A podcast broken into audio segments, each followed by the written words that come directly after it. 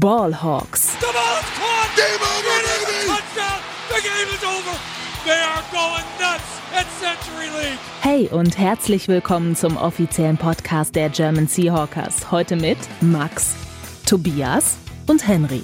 Einen mehr oder weniger schönen guten Tag und herzlich willkommen zu dieser kleinen Sonderfolge von Ballhawks, dem offiziellen Podcast der German Seahawkers. Mein Name ist Max Brending und heute an meiner Seite eingefunden haben sich zwei Kollegen, die mit mir zusammen natürlich über das Thema reden wollen, was uns zurzeit alle beschäftigt, äh, den Trade von Franchise Quarterback Russell Wilson zu den Denver Broncos. Und ähm, ja, ich begrüße sehr herzlich einmal den Mann, der äh, ein eingefleischter Russell Wilson-Fan ist und ähm, von dem wir gar nicht wissen, ob er jetzt überhaupt nach diesem Trade den Seahawks noch die Treue halten wird. Herzlich willkommen, Henry Wohlfahrt. Ja, grüßt euch. Äh, schwerer Tag für mich, für alle Seahawks-Fans. Äh, ja, und lasst uns äh, den Abschied von zwei äh, Franchise-Legenden betrauern, jetzt gleich hier in der Folge. Absolut. Wir haben natürlich neben, neben Russell Wilson ein weiteres Opfer zu beklagen, ähm, aber dazu gleich vorher natürlich auch ein herzliches Willkommen an den Mann, der seine Gefühlslage schon hervorragend bei Twitter zusammengefasst hat. At Inside Seahawks gerne folgen. Herzlich willkommen auch an dich, äh, Tobias Weil. Ja, hallo zusammen. Wunderbare Werbung. Und ja. äh, die Podcast-Folge mache ich nur noch für große Sachen, deswegen bin ich auch heute hier. Richtig. Das, das erste Mal dieses Jahr, oder? Ja. Ja, ein ähm, Anlass, den wir uns alle gern gespart hätten, würde ich sagen. Es ist äh, ja gestern, gestern passiert, 8. März, als wäre es gestern gewesen. Äh, Russell Wilson nicht mehr Teil der Seattle Seahawks. Also das ähm, ist tatsächlich eingetreten, was äh, ja nach der Saison immer ein bisschen spekuliert wurde, jetzt zuletzt aber doch stark abgeklungen ist, wo, wogegen wir uns ja wirklich schon äh, gewährt haben, dass, dass man immer überhaupt noch drüber redet, über diesen Trade, weil beide Seiten eigentlich gesagt hatten, ja, äh, wir werden die, die Arbeit fortsetzen und ähm, es wird sich es wird sich erstmal an der Situation nichts ändern. Das haben wir für bare Münze genommen. Wir haben äh, teilweise auf Twitter sogar schon Leute angefeindet, die nach wie vor diesen Trade ähm, ja, im Bereich des Möglichen ähm, gesehen haben. Und ähm, ja, ganz schlecht gealtert sind da auf jeden Fall unsere Takes. Aber ja, ich hatte äh, anfangs angekündigt, Henry, du als unser größter Russell Wilson-Fanboy, vielleicht magst du einmal anfangen. Wie ist so deine Gefühlslage? Ja, äh, sehr, sehr gemischte Gefühle. Äh, ich habe es auch überhaupt nicht kommen sehen und als ich gestern zufällig mal wieder auf Twitter geschaut habe, äh, gegen fünf war das, glaube ich, äh, habe ich auch erst gedacht, dass das halt wieder ein, irgendein Fake-Account von Adam Schefter ist. Und mir ist da wirklich so ein bisschen das Herz in die Hose gerutscht, als ich das gelesen habe. Also es hat sich wirklich ganz komisch angefühlt, weil man es irgendwie auch überhaupt nicht hat kommen sehen, dass die Seahawks jetzt dieses Jahr machen. Und es ist auch eine unfassbare Ironie, dass letztes Jahr, wo es auch viele Insider gab, die davon ausgegangen sind, dass es eventuell zu einem Trade kommt und es auch von Russell Wilson Camp äh, so ein bisschen den Push gab in Richtung des Trades, dass es dieses Jahr eben überhaupt nicht der Fall war und auch nach der Combine-Pressekonferenz von, von Carroll äh, hatte ich eigentlich auch schon damit abgeschlossen. Und es kam dann wirklich wie aus dem Nichts. Und ja, ich bin halt durch Russell Wilson Seahawks-Fan geworden, beziehungsweise dadurch auch Football-Fan im Allgemeinen. Also ich verbinde wirklich emotional viel mit dem Spieler. Ähm, ist eigentlich mein Lieblingsspieler und äh, ja, es hat sich so ein bisschen angefühlt, wie wenn einem so das Herz rausgerissen wird und nach Denver geworfen wird. äh, und es ist, glaube ich, schon, also mit erheblichen Abstand mein bitterster Sportmoment als Fan jetzt. Äh, und ansonsten äh, und das als Schalke-Fan, muss man dazu sagen. Ne? ja, gut, ich habe 2001 da noch nicht aktiv miterlebt. Ne? Das wäre wahrscheinlich auch so in der Diskussion mit drin. Äh, aber so aus emotionaler Sicht äh, tut es schon wirklich sehr, sehr weh, muss ich ganz ehrlich sagen.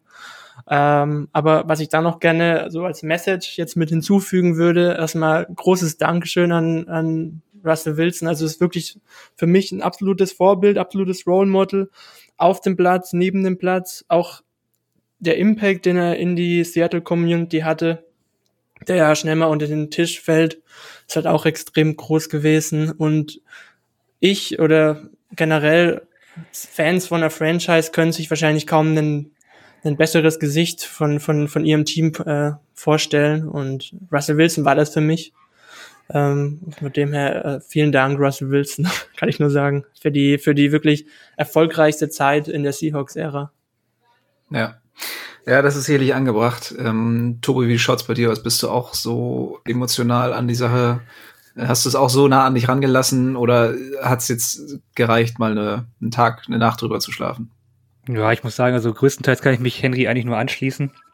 Nur, dass äh, das für mich emotional dann vielleicht nicht ganz so hart war wie, wie für Henry jetzt. Also ähm, ich war natürlich geschockt gestern und äh, es war, war so typisch, dass irgendwie hatte ich mit meiner Freundin Serie geguckt, mal kurz aufs Handy geschaut und dachte, das ist jetzt nicht passiert, ne? Und dann erstmal da fünf Minuten, zehn Minuten auf Twitter verbracht und äh, dann dachte ich, das kann ja nicht wahr sein. Das ist wieder irgendein Fake-Account, der da wieder irgendwelche Infos streut und dann auf einmal von allen betweetet wird. Aber nein, nein, das war dann am Ende doch so, wie es dann gekommen ist. Und ähm, ja. hatte deine Freundin ein Verständnis? Mm, ja, die, wie, wie, erklärt man sowas, ist dann auch die Frage. Ja, der, der Knaller war dann nämlich nur, dass ich heute Morgen gesagt habe, ja, und Wagner ist auch noch weg. Und dann meinte sie so, ist doch gut, Zeit für Neues. ja, so. Also das war sehr pragmatisch gedacht. Ähm, ja, aber mit, mit Wilson verbringe ich natürlich auch viel. Ähm, ich glaube, sportlich, menschlich kann man ihm wenig Vorwürfe machen, höchstens neben dem Platz, wenn er auf Social Media seine quingen TikTok-Videos, die er jetzt in Denver wahrscheinlich auch schön verbreiten wird, dann äh, ablässt. Das ist dann so ein bisschen, da bin ich ein bisschen raus, aber ansonsten äh, wunderbarer Typ, äh, super Spieler gewesen, einer der besten, die das Franchise hier hervorgebracht hat. Und äh, ja, da kann man wirklich nur danken jetzt über die ganzen Jahre, die er hier gespielt hat. Und ähm, ja, äh, den Schock aber soweit erstmal verdaut. Ich meine, komplett überraschend kam es ja nicht, weil man muss ja jetzt sagen, seit zwei Jahren jetzt ungefähr reden wir immer wieder mal darüber. Ähm, jetzt ist es natürlich wirklich ruhiger geworden, wie du eingangs sagtest, Max, aber äh, so ein bisschen schwebt es einfach die ganze Zeit schon drüber und als es dann kam, war es ein Schock, aber eigentlich dachte ich mir so, ja, irgendwie hat sich jetzt auch zwei Jahre angekündigt, so ein bisschen.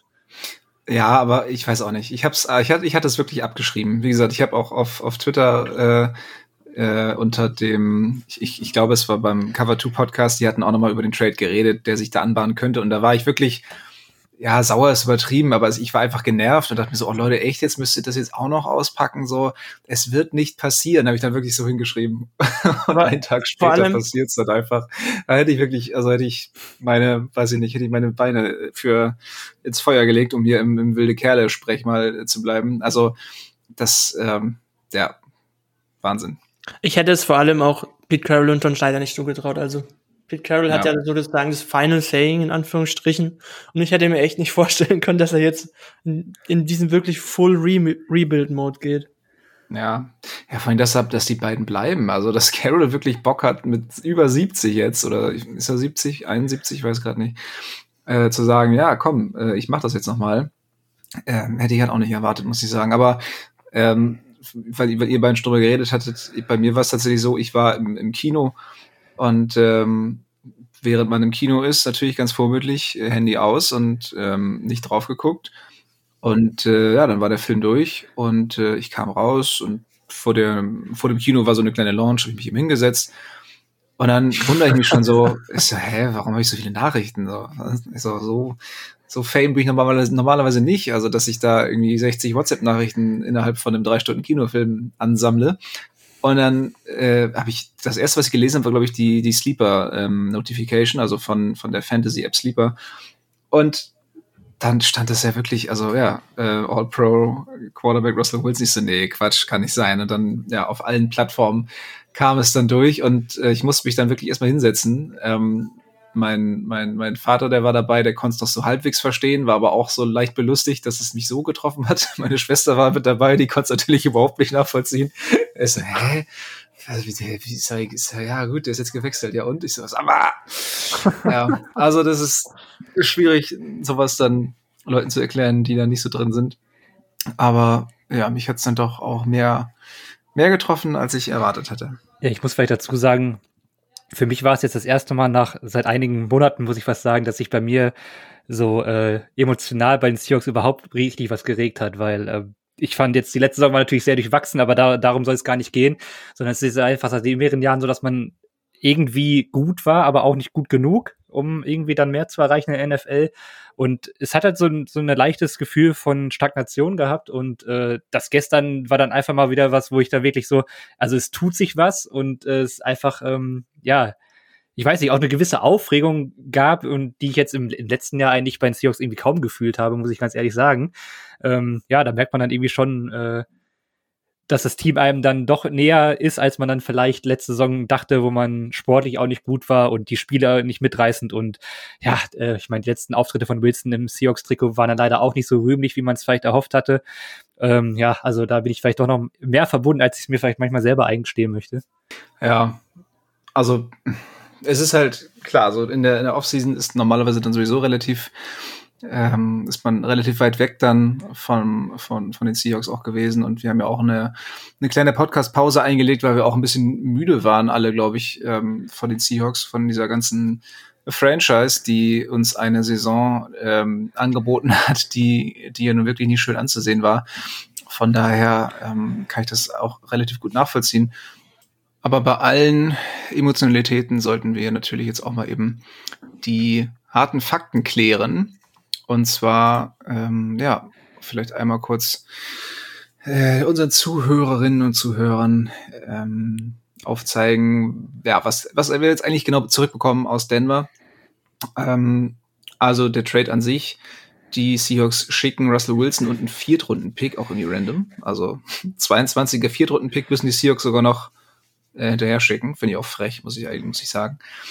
und ähm, bekommen dafür im kommenden Draft, also 2022, dieses Jahr, den First-Round-Pick von Denver, also Pick Nummer 9, den Second-Round-Pick, also den eigenen Second-Round-Pick von Denver. Denver hat noch einen zweiten aus dem Von Miller-Trade, aber wir bekommen den Originalen von Denver, also an Nummer 40, was auch relativ hoch ist. Und dann 2023 ebenfalls Denvers First- und Second-Round-Picks, die dank Russell Wilson dann wahrscheinlich ein bisschen tiefer sein werden. Und äh, außerdem, genau, Denver schickt noch den 22er Fünftrunden-Pick für Seattles 22er Viertrunden-Pick. Also ganz komisch, äh, wie die darauf noch kamen. So. Aber gut. Dazu noch die drei Spieler, Drew Locke, Shelby Harris und Noah Fant. Also alles in allem vielleicht mal so eine grobe Einschätzung. Henry, fang, fang du gerne mal an. Ist es für dich so Emotionalitäten beiseite geschoben, rein sportlich gesehen, ein fairer Trade, ein fairer Deal? Also, wahrscheinlich wurden die Seahawks jetzt nicht derartig gefliest wie beim Jamal Adams Trade, wenngleich ich auf Twitter aus im emotionalen Affekt heraus irgendwie gemeint habe, ja, schlimmer als der Adams Trade. ja, das würde ich, das würde ich jetzt erstmal wieder zurücknehmen. Äh, aber das Problem ist, kann so ein Trade, also wenn du deinen äh, 33-jährigen Top 10 Quarterback wegtradest. Der beste Quarterback in der Franchise-Historie, by the way. Wenn du den wegtradest, kann so ein Trade überhaupt fair sein? Ähm, eigentlich geht das halt kaum. Es würde nur gehen, wenn du dann wirklich einen adäquaten Quarterback-Ersatz zurückbekommst, aber das ist ja hier jetzt nicht der Sinn der Sache gewesen. Ähm, von dem her würde ich schon sagen, jetzt leichte Vorteile in Richtung Denver darüber hinaus äh, verstehe ich halt nicht, was die Seahawks jetzt mit Drew Luck und Shelby Harris wollen, wenn die äh, ja jetzt in diesen Rebuild-Mode gehen. Ähm, das eine Asset, wo mich noch äh, bisschen positiver stimmt, ist da Tight Noah Fan, der ist halt recht jung, hat keinen hohen Capit für die nächsten zwei Jahre äh, und ist halt ein vielversprechender Tight End, könnte unsere Nummer eins Tight End auf die nächsten Jahre werden. Ähm, Pick-technisch ist es so, da war halt auch insgesamt wenn man jetzt auch mal das ganze Trade Package mit den Spielern in Betracht zieht, nicht viel mehr drin. Also, weil ich es mitbekommen habe, war auch Denver der einzige Landing-Spot, für den Russell Wilson äh, seine No-Trade-Clause gewaved äh, hätte. Von dem her waren da schon Limitierungen äh, für, für das äh, Front Office der Seahawks vorhanden, also was da Verhandlungsspielräume angeht. Ich habe auch gehört, dass zum Beispiel andere ähm, Teams äh, mehr geboten hätten oder attraktivere Packages als äh, jetzt eben Denver. Ähm, und ja, die Baseline war da sowieso schon immer ein bisschen dieser Stafford Trade gewesen, der ja auch zwei First Rounder hervorgebracht hatte. Ähm, aber es ist okay, würde ich sagen. Ja, also der, der Second Rounder Nummer 40, der macht es noch ein bisschen äh, sweeter, das ganze Package, ähm, weil er halt recht hoch ist. Ähm, deswegen kann, kann man da auch ein bisschen verschmerzen, dass da jetzt kein äh, 24er First-Round-Pick oder sowas dabei wäre. Äh, also die zwei, zwei Second-Rounder machen es noch einigermaßen angenehm, finde ich. Äh, nichtsdestotrotz, äh, ja, wie gesagt, es ist kaum möglich, da irgendwie picktechnisch äh, das zu ersetzen, weil im Endeffekt ist jetzt der Quarterback weg und damit ja die Baseline für das ganze Team. Das, das geht halt nicht wirklich mit Picks, dass man das ersetzt. Ja, das stimmt.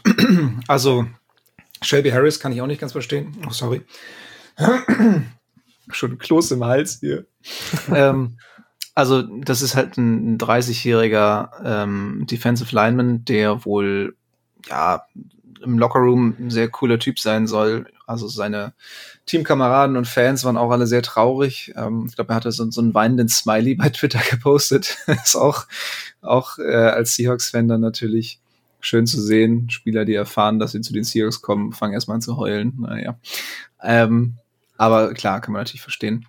Nee, aber also was die Spieler angeht, äh, Drew Locke und, und Shelby Harris, ähm, ja, keine Ahnung nimmt man irgendwo mit, aber hätte jetzt nicht sein müssen. Noah Fant fand ich sich ganz nice, ähm, zumal Thailand ja sowieso jetzt in der Offseason Thema gewesen wäre, weil sowohl Disley als auch Average Free Agents werden. Das heißt, man hat dann jetzt eben mit mit Fant jemanden, der, der die beiden mindestens mal ersetzen kann, ähm, tendenziell auch noch besser ist. Also da bin ich mal gespannt, wie, wie die Seahawks es denn schaffen, ihn einzusetzen. Da sicherlich dann im Laufe der Offseason noch mehr zu. Aber ich finde, insgesamt ist der Preis in Ordnung. Ich hätte auch gern drei First Rounder gesehen, aber dadurch, dass Denver halt in keinem Jahr mehrere First Rounder hat, wäre es eh nicht ganz so attraktiv gewesen, weil jetzt irgendwie ein First Rounder für 24 zu kassieren, sieht dann zwar auf dem Papier schön aus, aber den Ertrag hast du auch erst in zwei Jahren. Also das ist noch so lange hin. Das ist, weiß ich nicht, so in beim Fantasy Football in Dynasty liegen gebe ich auch nichts auf 2024er Picks, so, ne, die schmeiße ich weg, weil was, was, was weiß ich, was in zwei Jahren passiert, so, das ist halt noch sehr weit, sehr weit hin, darum, ähm, hätte man sie dann schon irgendwie ein Team finden müssen, das mehrere First Rounder dieses oder nächstes Jahr hat. Und so viele gab es davon nicht, da hast du wahrscheinlich dann irgendwie die Lions, die Eagles, die Giants, ähm, und dann hört es auch schon auf. Und dass Wilson für diese Teams seine Klausel nicht äh, waven wollte, kann man auch nachvollziehen. Ich hätte es natürlich schön gefunden, wenn er, wenn er schon geht, wenn er dann zu den, zu den Commanders gegangen wäre, die ja scheinbar auch ein Angebot gemacht haben, das ähm, laut äh, einer Quelle, die ich bei Twitter gesehen habe, wohl auch besser gewesen sein soll. Da kam dann aber irgendwie raus, die Seahawks wollten ihn nicht innerhalb der NFC traden, was ich halt auch völlig schwachsinnig finde, weil, also, gehen die Seahawks denn davon aus, dass sie jetzt in den nächsten paar Jahren wieder konkurrenzfähig werden und damit dann irgendwie in Konkurrenz zu einem Commanders-Team treten, das dann Russell Wilson hat? Also, ich glaube, ich, ich glaube, dass Wilson auch nicht zu den Commanders gegangen wäre. Ja, also ich hatte halt gelesen, dass, dass die Seahawks ihn nicht in der NFC traden wollen. Also wenn es wirklich daran gelegen hätte und Wilson seine Klausel für die Commanders ähm, ja tatsächlich dann gewaved hätte, dann wäre es halt fahrlässig, irgendwie das bessere Angebot auszuschlagen. Darum, ja, keine Ahnung, was da wirklich abging, aber ähm, kann natürlich auch sein, dass es da von irgendwem in, äh, in Umlauf gebracht wurde, der da seine eigenen Interessen mitverfolgt. Von daher, ja, gut. Ist jetzt halt passiert. Tobi, was sagst du zum Trade Package? Ja, für mich ist es eigentlich soweit in Ordnung gegeben den Umständen. Ich denke, der Trade-Wert wäre nächstes Jahr zum Beispiel nochmal gut runtergegangen, weil dann auch das letzte Vertragsjahr begonnen hätte und äh, eine sehr teure Vertragsverlängerung wahrscheinlich ins Haus gestanden hätte für das Team, was ihn dann abnimmt. Von daher finde ich jetzt, also es wird ja immer lautstark gefordert, also vor allem bei Quarterbacks dieser Güteklasse einfach drei First und drei ist immer so das Basispackage, was man dann irgendwie bei Social Media viel liest. Ich halte das in der Realität für schwierig äh, bis eigentlich utopisch, dass man sowas mal bekommt. Ähm, und ja, deswegen bin ich eigentlich mit dem, mit dem ganzen Package an sich zufrieden. Äh, Noah Fan könnte wirklich sehr interessant werden. Ähm, Shelby Harris ist für mich dann einfach nur ein Spieler für die Tiefe. Ich äh, kann mir, habe über ihn halt kein genaues Bild. Ich bin äh, gespannt, aber er ist halt auch schon etwas älter. Also ich, ich kann mir nicht vorstellen, dass er über einen Rollenspieler großartig rauskommt. Ähm, und ja, ich weiß nicht, Drew Lock ist ja schon jetzt, ist ja schon fast ein Meme innerhalb eines Tages geworden. ich denke, da hält man sich viel zu sehr dran auf, dass man äh, da irgendwie äh, denkt, dass er vielleicht die nahe Zukunft der Seahawks ist, vielleicht aber auch nicht, also zumindest mal für ein Jahr. Äh, ich glaube, den hat man einfach im, im Package mitgenommen, um äh, einen Quarterback erstmal zu haben und vielleicht auch einen guten, ja, mehr oder weniger guten Backup. Ich äh, sehe das noch nicht kommen. Wir haben noch eine Free Agency vor der Tür und einen Draft, äh, das das Block als klare Nummer eins in die nächste Saison geht. Und selbst wenn es so sein sollte, weil man zum Beispiel in diesem Draft keinen Quarterback mag, dann ist Lock eigentlich der perfekte Brücken-Quarterback, der fast nichts kostet und ähm, vermutlich dir auch nicht viele Siege holen wird, um dann nächstes Jahr früh zu picken und äh, da dann den ausgemachten Spieler zu holen. Deswegen, also äh, Drew Lock, da, da ergötzen sich jetzt alle Leute auf Social Media drüber und äh, sollen sie auch machen. Die Häme hat man sich dann auch teilweise irgendwie verdient, wenn man äh, Wilson tradet und kriegt im Gegenzug dann irgendwie Lock. Aber ich äh, halte mich da jetzt gar nicht so groß auf. Und deswegen ist ähm, das Package für mich an sich eigentlich in Ordnung. Man muss ja auch sagen, da tut man vielleicht Wilson auch Unrecht und ich bin gespannt, wie er in Denver performt, dass er zumindest mal in den zweiten Saisonhälften der letzten Jahre immer stark abgebaut hat. Letztes Jahr die Verletzung, die war natürlich total unglücklich, das sollte man eigentlich aus der Bewertung mal rausnehmen. Ähm, ich bin wirklich sehr gespannt, ob er das Niveau, was er hier die ersten Wochen oft in der Saison aufgelegt hat, ob er das jetzt äh, in Denver vielleicht die ganze Saison hält, weil dann äh, wird er vielleicht auch endlich seine erste MVP-Stimme bekommen und äh, kann mit den Broncos, glaube ich, sehr, sehr erfolgreich werden. Ähm, Andererseits kann es natürlich sein, dass wird man dann vielleicht in ein paar Jahren äh, sehen, dass vielleicht das Front Office da einen guten Riecher hat und meinte, das, das wird nicht mehr so gut, wie er mal war und man ihn mehr oder weniger äh, an der Spitze seiner Schaffenskraft dann getradet hat. Also das wird äh, ist jetzt interessant, das wird in den nächsten Jahren interessant zu äh, sehen sein, wie man den Trade dann im Nachhinein bewertet. Aber für mich ist erstmal die Kompensation völlig in Ordnung so. Was ich vielleicht noch gerne gesehen hätte, wäre anstatt all dieser drei Player, also da hätte ich, ich hätte auf alle drei verzichtet, wenn, wenn wir entweder Bradley Chubb oder Patrick Sertain bekommen hätten. Ja, aber auch das halte ich dann halt für völlig utopisch, dass man Sertain abgibt. Ja, es ist halt, wie gesagt, es ist halt ein Blockbuster-Trade. Also ich hätte ja, es ja, nicht unmöglich gehalten. Jerry Judy wäre vielleicht ganz nice gewesen. Ja.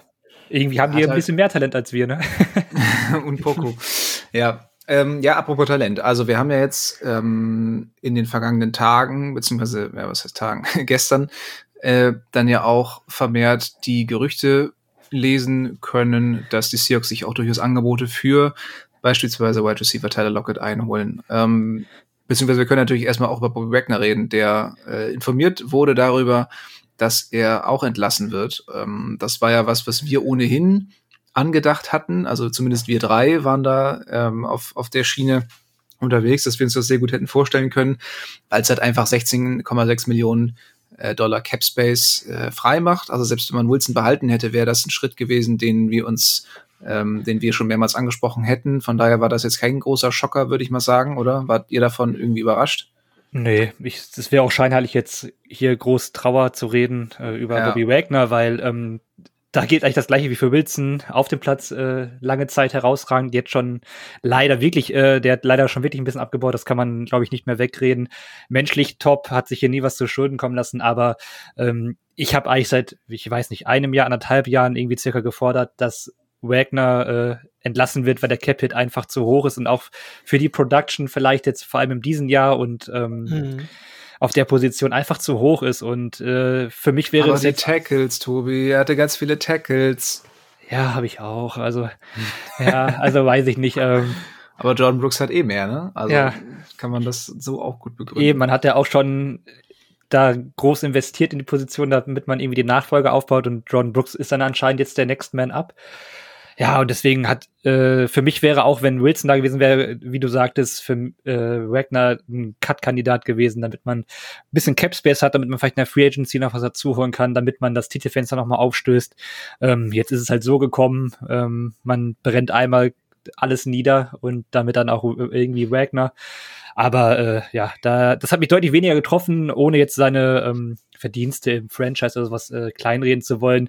Ich kann jeden verstehen, der da ein bisschen mehr Trauer trägt als ich, aber für mich ist es einfach auch eine ziemlich logische Entscheidung, dass man das jetzt so gemacht hat. Ja, ja, ja ich denke, ja. Also die Spieler, ich, ich würde jetzt mal ein paar Spieler aufzählen, von denen ich äh, sagen würde, die sollte man nicht traden, weil insgesamt kannst du eigentlich sagen, steht der gesamte Laden zum Verkauf.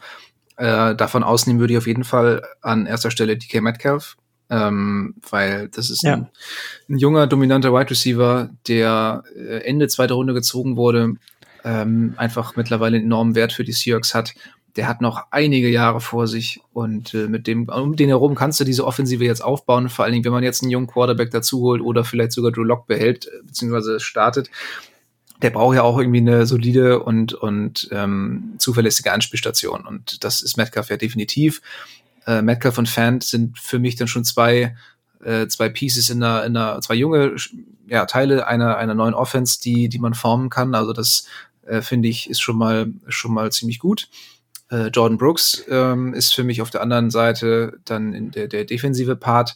Wir haben einige Free Agents ja auch äh, auf, auf Cornerback und äh, Safety mit, mit Dix, mit Reed. Was da jetzt passiert, ist auch nochmal eine ganz andere Geschichte. Da müssen wir auch nochmal drüber reden, vielleicht in den nächsten Folgen. Ähm, aber ja gut, Jamal Adams würde ich zwar gern loswerden, aber das wäre so viel Dead Cap, den die Seahawks da schlucken würden. Ähm, das macht wahrscheinlich nicht wirklich Sinn. Äh, Daryl Taylor würde ich behalten. Äh, Damian Lewis wahrscheinlich. Aber sonst. Das war es eigentlich schon. Also, Ja. selbst bei Damian Lewis bin ich mir nicht sicher.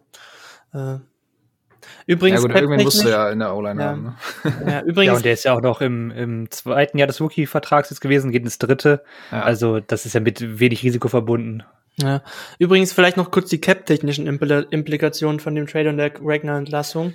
Also der, der, der Wilson-Trade kommt ungefähr bei null raus, weil wir da übrigens 26 Millionen Dead Cap fressen dieses Jahr und ich glaube nur 19 Millionen einsparen oder nur 11 Millionen, ich bin mir gar nicht ganz sicher. Jedenfalls ähm, sind dann Shelby Harris, True Luck ähm, und Noah Fent äh, mit ihrem Cap-Hit, äh, also Spieler, die es dann eben wieder ausgleichen. Ich glaube, der Cap-Hit wird leicht reduziert, ich glaube knapp eine Million vielleicht, nur durch diesen Trade und dann eben die 16,6 Millionen von Wegner, die wir einsparen.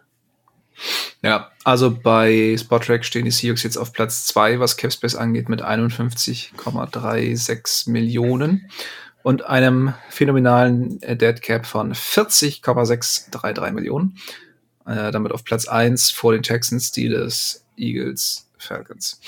Also das ist schon, ist schon ordentlich, aber gut, das ist jetzt halt ein Jahr, in dem man, in, in dem man das jetzt so ein bisschen, äh, wie du sagst, fressen muss. Ähm, aber ja, Tyler Lockett wird noch spannend, weil der, was sein Alter angeht, der ist jetzt auch 30, glaube ich, eigentlich auch ein legitimer Trade-Kandidat wäre. Ich glaube, für den könntest du auch noch einen Second bekommen, weil der einfach seit Jahren immer seine 1000 Yard Seasons hinlegt und auch einfach sehr zuverlässig ähm, ist. Aber und auch sehr billig auch, sehr billig. Das ist auch sehr attraktiv. Billig. Naja, also die, die, die, das für ihn tradende Team übernimmt halt die Garantien, die er von den Seahawks bekommen hat, nicht mehr, sondern nur noch das Ach so, meinst Salary. Also, dra- ich sehe es gerade, 23 wären das 9,7 Millionen Dollar. Dann 24, 15 Millionen. Und in diesem Jahr wären es, äh, ich glaube, gerade mal 3 Millionen. Also ist ja gar nichts. Das ist sehr attraktiv. Also ich sehe gerade, äh, wenn man Tyler Lockett tradet vor dem 1. Juni, äh, würde man 15,2 Millionen an Dead Cap nochmal da oben drauf bekommen.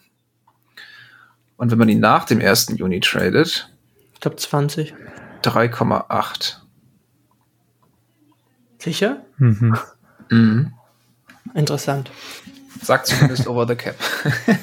Aber dann ist wahrscheinlich ein Teil des Geldes auch schon ausgezahlt. Also Ich glaube auch. dann hat man auch weniger Cap Space wieder. Dann zahlst du halt ähm, sein, sein Gehalt zum Teil. Müssen wir uns noch mal ein bisschen reinfuchsen auf jeden Fall. Ähm, aber das wird auf jeden Fall noch Thema sein. Im Endeffekt ist es wahrscheinlich dann auch sinnvoll, jetzt möglichst viele Picks anzusammeln. Ist natürlich die Frage, ob die Seahawks dann auch mal lernen, mal wieder vernünftigen Draft hinzuzaubern, weil wenn nicht, dann bringen die ganzen Picks auch nichts. Aber ja, Ja. Ja, aber dafür muss man auch sagen, ich äh, korrigiert mich da gerne, wenn ich mich irre. Ich glaube, nächstes Jahr ist dann der Cap Space eigentlich komplett geklärt. Also man hat dann auch keinen Ja. Dead Cap mehr von Wilson. Und es ist eigentlich schon, wenn man jetzt ein Jahr mit äh, den harten äh, Dead Cap hat, ist es eigentlich schon fast eine gute Leistung von Schneider, dass man eigentlich nach im zweiten Jahr schon mit komplett blanker Platte da steht. Dann wird der Cap Space ja wahrscheinlich noch weiter ansteigen in den nächsten Jahren wieder, nachdem äh, der jetzt vor zwei Jahren da massiv eingebrochen ist. Also Ressourcen sind auch finanziell erstmal da, dass man da vielleicht einen, oder anderen Free Agent locken kann. Ähm, in den nächsten Jahren, dieses Jahr weiß ich nicht, ob man da äh, groß aktiv werden kann und ob es überhaupt Sinn macht, groß aktiv zu werden. Also das ist von der Cap-Situation nicht so schlimm, wie man es vielleicht erwarten konnte. Ja. ja, das stimmt. Also man darf ähm, trotz all der Trauer auf jeden Fall mit einem lachenden und einem weinenden Auge in die Zukunft blicken, weil die Seahawks dann tatsächlich dadurch jetzt eben enorme Geldmassen bereitstellen können in den nächsten Jahren und der Draft sieht auch wieder besser aus. Von daher, ähm, ja, denke ich mal, ist es alles nicht ganz so schlimm, auch wenn wir uns äh, da jetzt davon erholen müssen. Ich brauche ein neues Trikot. Ich habe bis jetzt nur ein, ein Wilson-Jersey von den Seahawks. Da muss auf jeden Fall jetzt nachgelegt werden. Mal schauen, was im Draft passiert. Mir, dass mich da jemand äh, anspricht. Ähm, hm. Aber ja, ich würde sonst sagen, alles so in Richtung, ähm, ja, was, was auf den Positionen noch passiert und was die Seahawks jetzt machen müssen, können wir eigentlich perfekt in der nächsten Folge machen, weil da geht es um die Team-Needs, oder? Ja. Jo, ich würde aber schon noch einige Sachen diskutieren zu dem Trade, weil das ja eigentlich auch sehr vielschichtig ist. Also, was ich noch gerne also erwähnen würde, ähm, ist, dass dieser Trade jetzt eigentlich auch, ich weiß, es ist natürlich klar, aber es ist halt schon Resultat von, weiß ich nicht, drei, vier Jahren totalen Missmanagement gegipfelt im Trade von Jamal Adams. Und äh, also ich persönlich hätte äh, jetzt Wilson dieses Jahr noch nicht getradet, sondern dieses Jahr, das hatte ich ja auch schon länger deutlich gemacht, auch hier im Podcast, äh, der hat das Front Office ausgewechselt und auch mich von Pete Carroll getrennt und das halt nochmal mit einem neuen Headcoach versucht, bevor ich jetzt diesen Schritt mache. Aus Cap-technischer Sicht hätte es jetzt auch ein bisschen mehr Sinn gemacht, noch, äh, noch mal ein Jahr mit Wilson zu machen, auch weil die äh, NFC halt Quarterback-technisch sehr weit offen ist. Und ja, die Chance wäre gering gewesen, aber sie wäre jetzt auf jeden Fall äh, nicht, nicht, nicht ganz so klein gewesen, äh, wenn man das jetzt mal mit der AFC zum Beispiel vergleicht.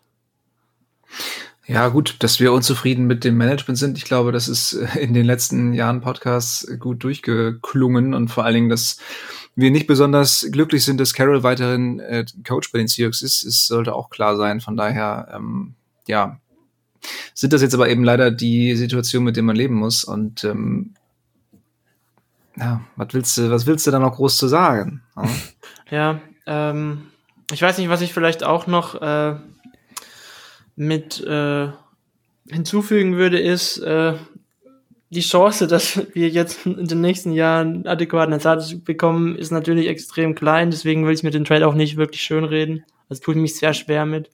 Es ist einfach erfahrungsgemäß so, dass die, ich glaube, First-Round-Picks selbst in der ersten Runde früh, äh, ich glaube, nur zu einem Drittel oder so dann Hits werden tatsächlich. Und dass wir nochmal einen Top-10 Quarterback bekommen. Also die Chance ist eh wirklich sehr gering. Ähm, es ist schon sehr viel wahrscheinlicher, dass wir dann irgendwie mit so einem Mittelklasse-Quarterback mittelfristig äh, äh, ja, uns beschäftigen müssen bei den Seahawks.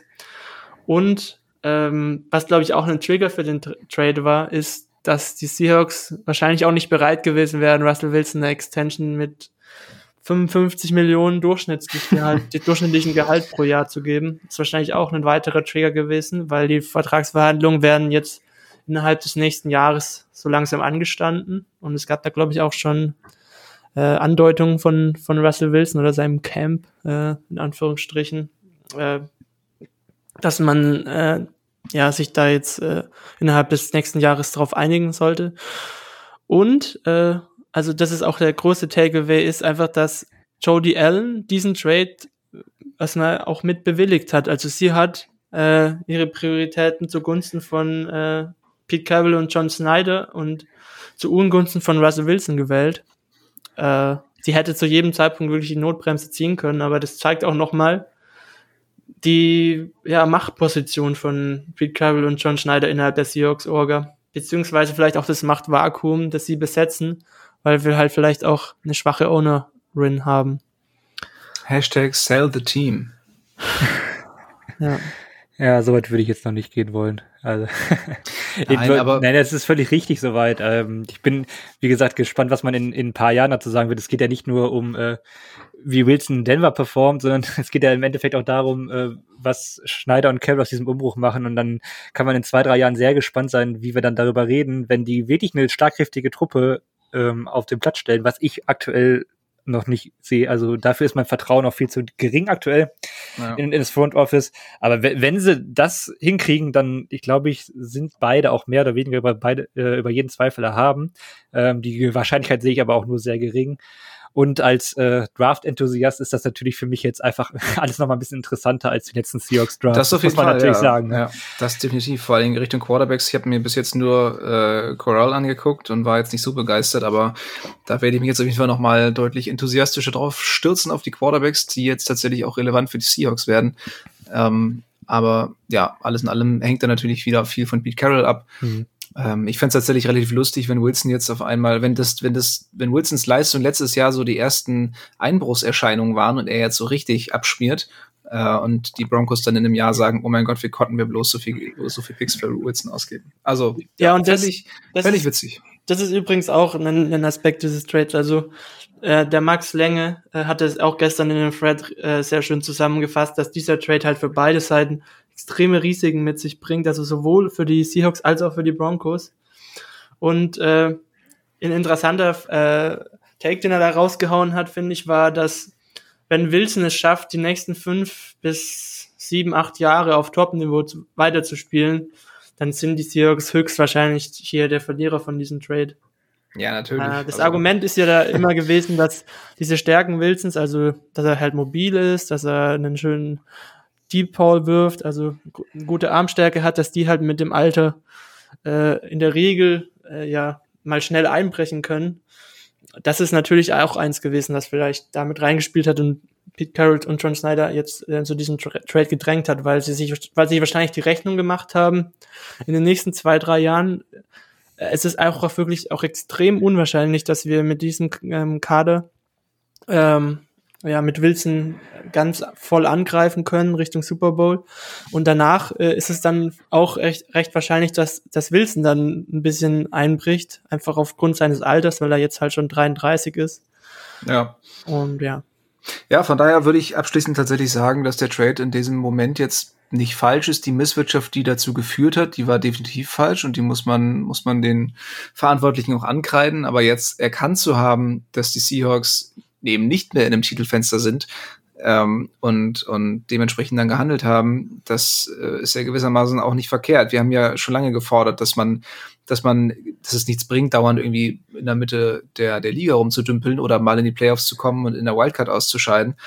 Und klar hätten wir uns das eher gewünscht, dass, dass die Seahawks dann all in gehen und sagen, gut, jetzt versuchen wir mal richtig anzugreifen. Aber gut, stattdessen ist man dann jetzt eben in die andere Richtung gegangen, hat gesagt, okay, das wird nichts mehr äh, mit dem Haufen, den wir hier haben. Ähm, es fehlte ja nun auch mal wirklich an Qualität neben Wilson im Team.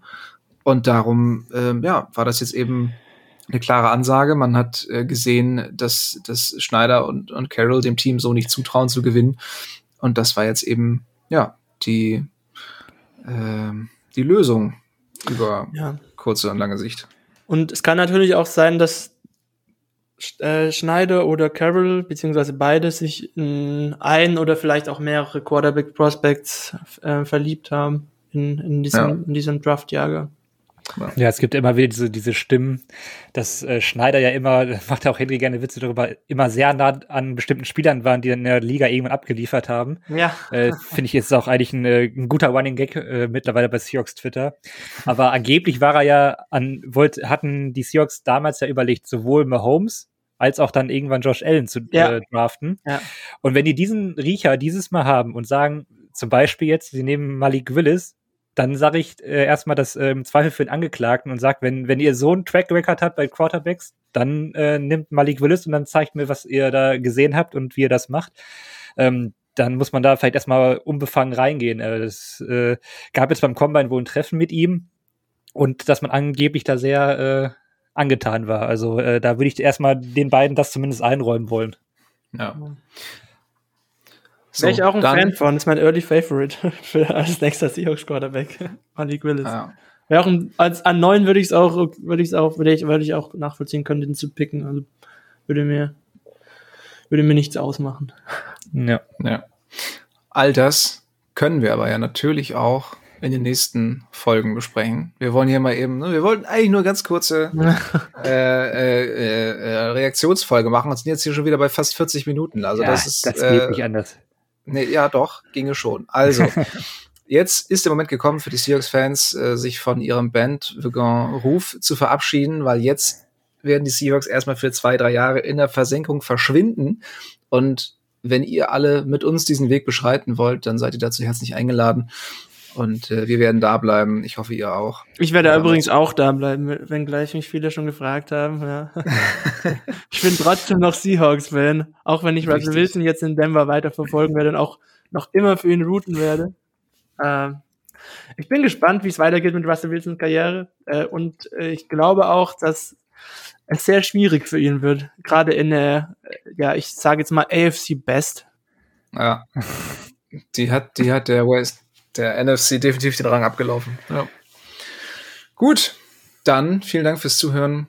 Bleibt stark und damit verabschieden wir uns wie immer mit einem gemeinsamen Go Hawks. Go Hawks. Go Hawks. Touchdown Seahawks! Weitere Infos zu den German Seahawkers gibt's natürlich auch auf unserer Website unter germanseahawkers.com.